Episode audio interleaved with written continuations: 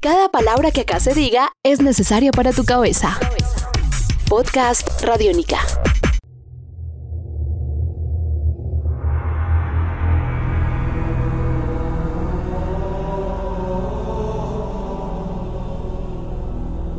Amigos, bienvenidos a otra entrega de En Descarga Radiónica, donde tratamos temas que tienen que ver con el entretenimiento digital, eh, gráfico, novelas, cómics, eh, series de televisión, películas. Estamos Diego Bolaños y Iván Zamudio. Iván, ¿qué más? ¿Cómo va? Maestro Diego, bien, encantado de estar de nuevo en Descarga Radiónica y pues poder hablar de más aniversarios alrededor de los videojuegos. Arroba Iván Zamudio 9, ¿cierto? Arroba Iván Zamudio 9. Arroba Diego Mao B. Ustedes también pueden comentar en la sección eh, de comments que encontrarán siempre adjunto a estos podcasts en radionica.rocks también. Les contamos, estamos hablando acerca de muchos aniversarios porque por el fin de año siempre empieza a haber eh, aniversarios. ¿Por qué? Porque normalmente es la época en la que se lanzaban videojuegos, se lanzaban consolas y eh, precisamente por noviembre, 15 de noviembre del año 2001, eh, entraba un nuevo jugador al terreno y se trata de Microsoft que presentaba su consola Xbox con un concepto bien extraño, todo radical, ¿no? Era como como el reemplazo de, Sega, ¿no le parece una versión muy norteamericana de la industria de los videojuegos, no? Sí, señor. Y la historia con eh, Xbox viene siendo bastante particular.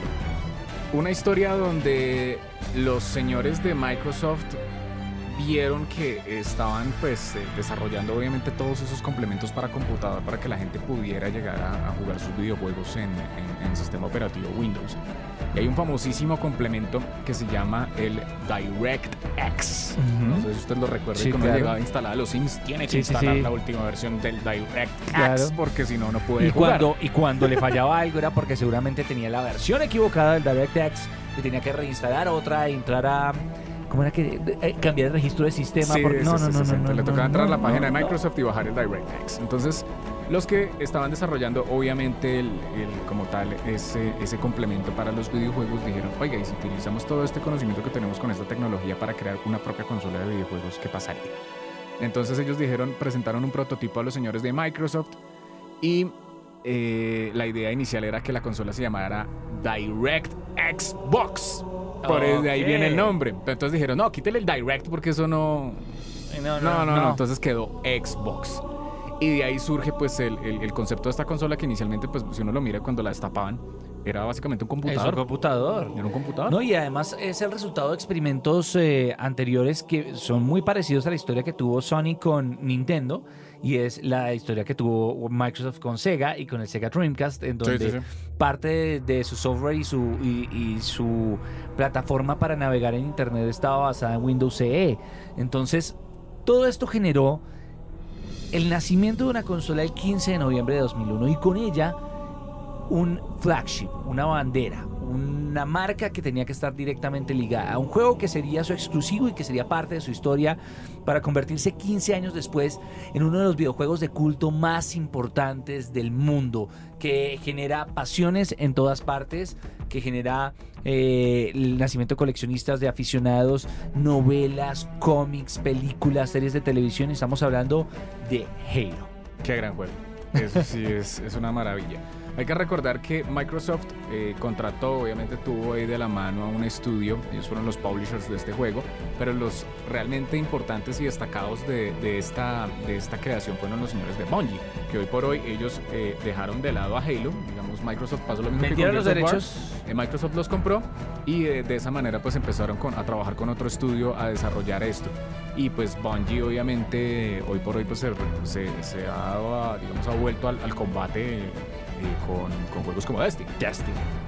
Que, que, tiene, que tiene igual ese tono, que, que tiene que esa, mezcla entre lo tecnológico, lo espacial y también lo espiritual, porque es un juego que mezcla como cosas ancestrales dentro de lo que ustedes conocerán si no han jugado el videojuego o si lo han jugado, pues es ese gran aro que tiene también una, una presencia muy importante a lo largo de toda la historia. Un videojuego que vendió más de 5 millones de copias en su época y que se convirtió primero, no, usted no ha visto, hay una serie de televisión eh, en la cual se hace a partir de la emulación o ponen a actuar a los personajes de Red, Red versus Blue, creo que se llama. Sí, sí, sí. Y es una serie que está inspirada en todo lo que ven y sienten los jugadores dentro de un modo multiplayer de Halo y que demuestra que es un universo muy amplio y muy avanzado. Es un universo de ciencia ficción supremamente complejo, como usted lo ha dicho, porque se convirtió obviamente en una plataforma de transmedia y crossmedia de una cantidad de historias, pero que parte precisamente de un eh, futuro espacial donde pues los humanos tienen obviamente sus colonias, tienen una serie de cosas y aparece pues un, un halo tecnológico, un aparato gigantesco que... Un cuerpo espacial. Un cuerpo, espacial que, que, tiene una serie de antecedentes bastante importantes y que una raza de extraterrestres que viene siendo como los villanos de la historia. ¿The Covenant? Los Covenant creen que le tienen adoración a esto como un, eh, un tótem religioso, como algo que precisamente... Que algo sagrado. Algo sagrado. Mientras que los humanos saben que eso es un arma de destrucción masiva que va a destruir, va a acabar con el, con el universo. Entonces eh, ahí comienza la confrontación y eso deriva que aparezcan muchísimas otras razas de extraterrestres a lo largo de todas las entregas de Halo que van teniendo alianzas eh, unos con unos, eh, después enfrentamientos contra otros y se va desarrollando una historia alrededor de un eh,